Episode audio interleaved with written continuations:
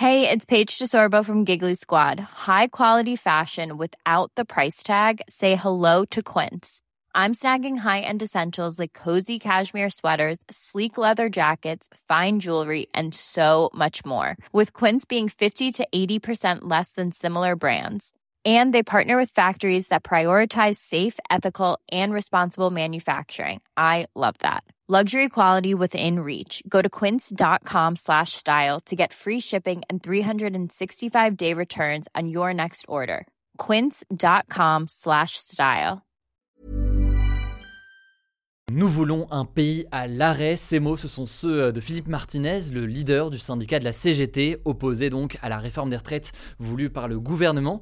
Une réforme qui vise notamment, on a pas mal parlé, à retarder l'âge légal de départ à la retraite de 62 à 64 ans. Alors samedi, vous l'avez peut-être suivi en direct en live sur mon compte TikTok, il y a eu une cinquième journée de mobilisation dans toute la France. Plus de 2,5 millions de personnes ont manifesté en France selon la CGT. 960 3000 selon euh, le ministère de l'Intérieur. C'est donc des chiffres très importants, quels que soient d'ailleurs les chiffres que l'on prend, ceux des syndicats ou ceux de la police. Des chiffres qui sont supérieurs à ceux de la manifestation du mardi 7 février, mais inférieurs cependant à la journée du 31 janvier. Alors après cette journée de mobilisation, les syndicats appellent à un durcissement du mouvement. Ils se disent prêts à mettre la France à l'arrêt le 7 mars. Mais alors qu'est-ce que ça veut dire exactement?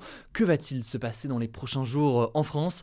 Salut, c'est Hugo, j'espère que vous allez bien. Voici donc le sujet à la une de ce format des actus du jour. Bienvenue du coup à ceux qui s'abonnent, que ce soit sur le format sur YouTube ou alors d'ailleurs en version euh, podcast sur Apple Podcast, Spotify, etc. Bon, déjà là-dessus, faut noter qu'il y a un peu euh, deux versions actuellement du côté euh, des syndicats, que ce soit par exemple du côté de la CGT ou alors du côté de la CFDT, qui est un autre syndicat historiquement plus modéré lors de ces contestations. Alors tous en soi sont d'accord sur le fait que le 7 mars sera une grande journée de mobilisation, mais d'un côté, la CGT euh, menace d'un durcissement du mouvement avec euh, notamment des grèves reconductibles, donc des grèves qui pourraient débuter le 7 mars et se poursuivre ensuite pendant plusieurs jours dans les prochains jours. Tandis que de l'autre côté, la CFDT par exemple estime que euh, mettre la France à l'arrêt, c'est plutôt des opérations ville morte comme on l'appelle, avec des commerçants qui ferment le rideau quelques heures, comme ça a été le cas dans certaines mobilisations en Espagne par exemple, sans forcément parler d'une grève qui se poursuivrait euh, chaque jour dans les jours suivants. Bref, il n'y a pas de désaccord en soi des syndicats pour le fait de se dire que le mardi 7 mars sera une très grosse journée de mobilisation,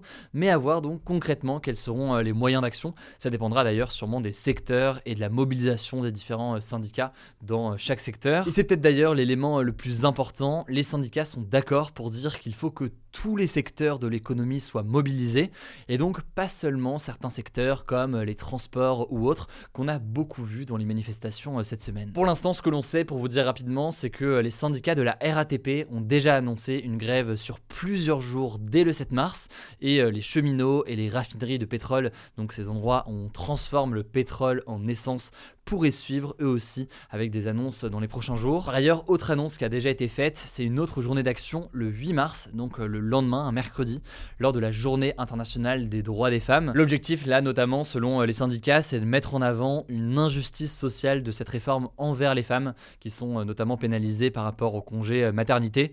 Là-dessus, je rentre pas dans tous les détails, mais je vous mets des liens directement en description si vous voulez en savoir plus et comprendre ces critiques qui sont adressées à la réforme. Mais alors, face à une mobilisation qui pourrait et s'intensifier, est-ce que le gouvernement pourrait plier et modifier euh, sa réforme? Eh Bien depuis plusieurs semaines, la première ministre Elisabeth Borne répète que non, le gouvernement ne cédera pas ou ne changera pas euh, son plan.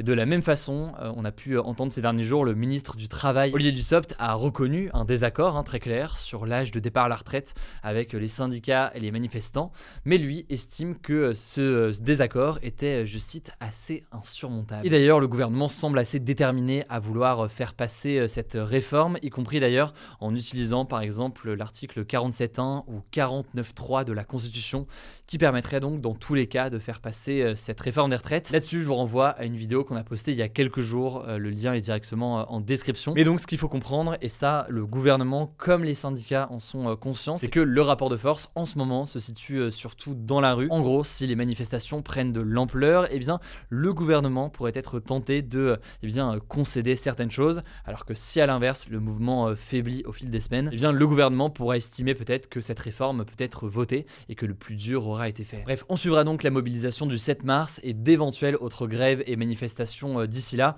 On en parlera dans ce format des actus du jour sur YouTube et en podcast, mais aussi avec des lives comme on a fait ces derniers jours en direct des manifestations notamment sur TikTok. Et je laisse tout de suite la parole à Paul pour les actualités en bref. Salut tout le monde. Première actu, le bilan humain des séismes en Turquie et en Syrie s'est encore alourdi une semaine maintenant après la catastrophe. On compte désormais au moins 35 000 personnes décédées. Selon l'ONU, ce bilan pourrait doubler car des personnes aujourd'hui disparues risquent d'être retrouvées mortes dans les jours à venir. Alors petite note positive, plusieurs miraculés ont quand même été sauvés ces dernières heures, dont un bébé de 21 jours qui a été retrouvé ce samedi dans la province d'Athée en Syrie après 6 jours passés sous les décombres d'un immeuble. S'il a été sauvé, c'est notamment grâce à sa mère qui l'a protégé avec son corps. Le bébé a été pris en charge dans un hôpital et selon les informations locales, il se porte bien. En tout cas, il faut dire qu'au-delà des personnes juste décédées, ce séisme a directement impacté près de 5 millions de personnes selon l'ONU, Parmi elles, plus d'un million sont aujourd'hui sans abri. Ça pose donc un énorme besoin d'aide humanitaire, que ce soit des tentes, de l'alimentation, des soins, etc. Deuxième info, les États-Unis ont abattu ce week-end trois objets non identifiés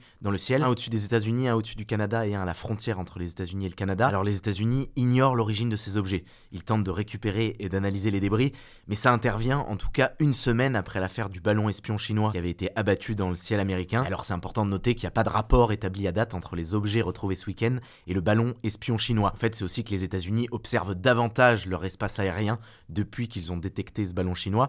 Et pour revenir par contre au ballon chinois, on vous disait la semaine dernière qu'il allait avoir des analyses des débris. Et eh bien, selon les autorités américaines, ce que montrent ces premières analyses, c'est que le ballon chinois était équipé de technologies capables d'enregistrer des communications. Il n'était donc pas un simple ballon météorologique égaré, comme l'affirment les autorités chinoises. Troisième actu, vous en avez sans doute entendu parler ce week-end, l'humoriste Pierre Palmade a provoqué un accident de voiture ce vendredi soir. Alors après l'accident, Pierre Palmade était entre la vie et la mort. Finalement, aujourd'hui, ses jours ne sont plus en danger. L'accident a fait trois autres blessés graves, dont une femme enceinte qui a malheureusement perdu son bébé dans l'accident, un bébé qu'elle portait depuis sept mois. Conséquence, une enquête pour homicide involontaire a été ouverte par la justice contre Pierre Palmade, qui risque jusqu'à 10 ans de prison, notamment parce que les analyses ont montré qu'il était sous l'emprise de cocaïne au moment de l'accident, qu'à ce moment-là, il faisait la fête depuis plus de 24 heures. Quatrième info rapidement, le gouvernement a allongé d'un mois le délai pour demander l'indemnité carburant. Les Français ont désormais jusqu'à fin mars pour faire la demande de cette nouvelle aide en ligne. Ça se passe sur le site des impôts. Pour ceux qui n'auraient pas suivi, l'indemnité carburant, c'est une aide de 100 euros versée en une seule fois cette année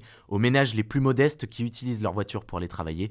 Le but, c'est de les aider à faire face à l'augmentation des prix des carburants. Et alors, si le gouvernement accorde un délai supplémentaire, c'est que pour l'instant, sur les 10 millions de Français qui ont le droit à cette aide, seulement 5 millions en ont fait la demande. Cinquième info, la chercheuse franco-iranienne Fariba Adelka a été libérée de prison, elle qui avait été arrêtée en Iran en juin 2019 et condamnée alors à 5 ans de prison pour atteinte à la sécurité nationale. Elle était en gros soupçonnée d'espionnage par l'Iran et elle, de son côté, rejetait ces accusations, tout comme le ministère français des Affaires étrangères, qui s'est réjoui du coup de sa libération parce qu'il estimait qu'elle était injustement détenue. Sixième actu, c'est un événement qui s'est passé dans le nord de la France. Il fallait être réveillé dans la nuit de dimanche à lundi à 4h du matin. Une énorme étoile filante a illuminé le ciel avant d'exploser. Alors cette étoile filante, c'était un petit astéroïde d'un mètre de large, donc une roche venant de l'espace, qui s'est désintégrée dans l'atmosphère, la couche de gaz qui entoure la Terre. Alors c'est pas extrêmement rare, par contre ce qui est assez exceptionnel, c'est que les scientifiques de l'Agence spatiale européenne avaient réussi à prévoir l'impact de l'astéroïde, et que c'est seulement la septième fois qu'ils parviennent à faire ça. Selon l'agence, c'est donc un signe des progrès rapides des capacités mondiales de détection d'astéroïdes. Enfin, dernière actu, toujours dans la nuit de dimanche à lundi, cette fois c'était aux États-Unis, c'était autour de 2h du matin qu'il fallait être réveillé, c'était le Super Bowl,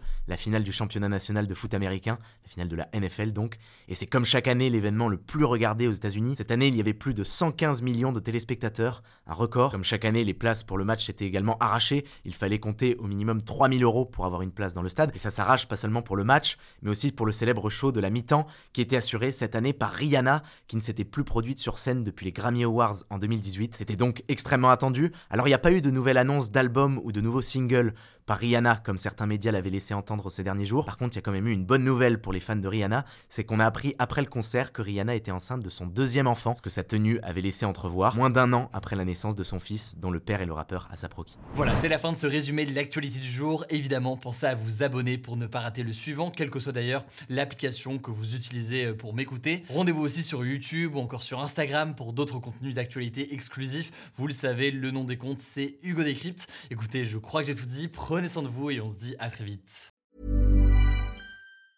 Mom deserves the best, and there's no better place to shop for Mother's Day than Whole Foods Market. They're your destination for unbeatable savings, from premium gifts to show-stopping flowers and irresistible desserts. Start by saving 33% with Prime on all body care and candles. Then get a 15-stem bunch of tulips for just $9.99 each with Prime. Round out Mom's menu with festive rosé, irresistible berry chantilly cake, and more special treats. Come celebrate Mother's Day at Whole Foods Market.